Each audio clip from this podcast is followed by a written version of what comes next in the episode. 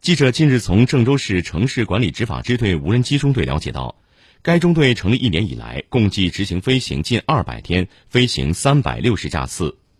据了解，郑州市城市管理执法支队共采购配备五架无人机，组织五名经过专业培训并获得飞行执照的操作人员组建了无人机中队。